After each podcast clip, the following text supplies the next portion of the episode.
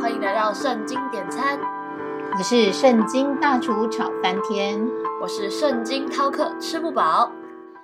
圣经大厨，我跟你说，我昨天做了一个梦，可是睡醒了之后却怎么也想不起来了，真的是有点苦恼哎。虽然说不记得梦的内容，但我总隐约的感觉那是一个很重要的梦。圣经饕客，听你这么说，我倒是想起来戴伊里为尼布贾尼撒王解梦的故事。这个我知道，但伊里实在太酷了，他不只能解出别人无法解出的梦。还可以解出别人已经忘记的梦，被大家说为有神的灵在他的里面。我要是也能够像他一样的话，那该有多好啊！我啊，连自己做过什么梦都不记得了，别说还能去帮别人解梦了。其实你也不必羡慕他呀，解梦是出于神。我们就来说说但以理为王解梦的故事吧。开始上菜喽！但以理书四章四到十九节。我尼布贾尼撒安居在宫中，平顺在殿内。我做了一梦，使我惧怕。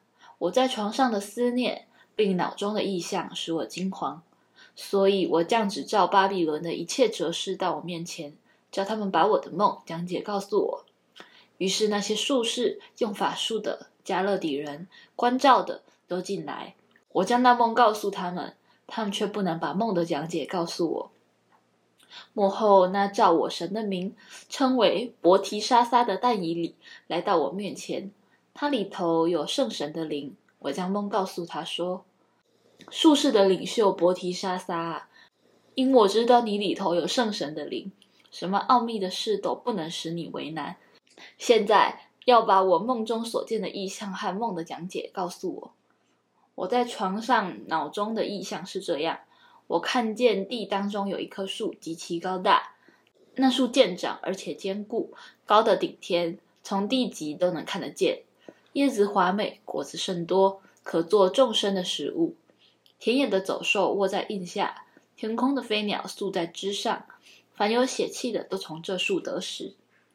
我在床上脑中的意象，见有一位守望的圣者从天而降，大声呼叫说。伐倒这树，砍下枝子，摇掉叶子，抛散果子，使走兽离开树下，飞鸟躲开树枝，树墩却要留在地内，用铁圈和铜圈箍住，在田野的青草中让天露滴湿，使它与地上的兽一同吃草，使他的心改变，不如人心，给他一个兽心，使他经过七起。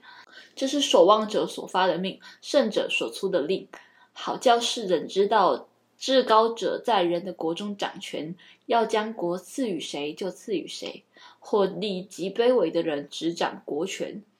这是我尼布甲尼撒王所做的梦，伯提沙撒，你要说明这梦的讲解，因为我国中的一切哲士都不能将梦的讲解告诉我，唯独你能，因你里头有圣神的灵。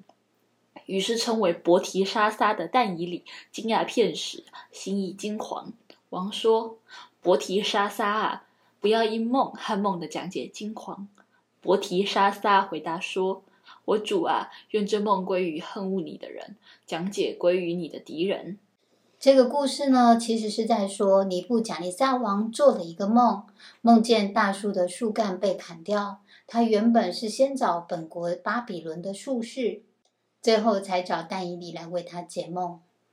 这我知道。其实这个梦并不是特别难解，因为巴比伦王已经讲出自己的梦境。有些人猜测术士们不能讲解，很可能因为这个梦是凶兆，他们因担心危及生命，所以宁可报喜不报忧。若真的是如此的话，那我倒是真的很佩服但以理。他只顾忠实的将梦讲解清楚，并不是以自身的考量为优先。确实，以但以理解释尼布甲尼撒王的梦，他的解说是清楚明白的说出了神要管教巴比伦王，让他知道谁才是真正的掌权者。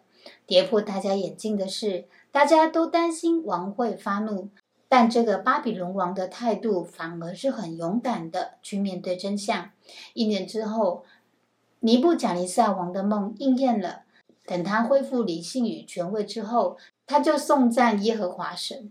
我记得在《优西比乌记》中曾记载过，依照加勒底的传说来讲，尼布甲尼撒王是被神明附体，在王宫殿顶预言巴比伦要亡于波斯。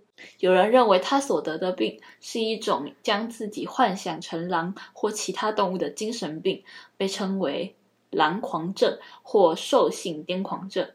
大厨，其实听完这个故事以后，我觉得一个身处在顺境的人，必须要能了解自己。不一定能掌握一切，这点是非常重要的。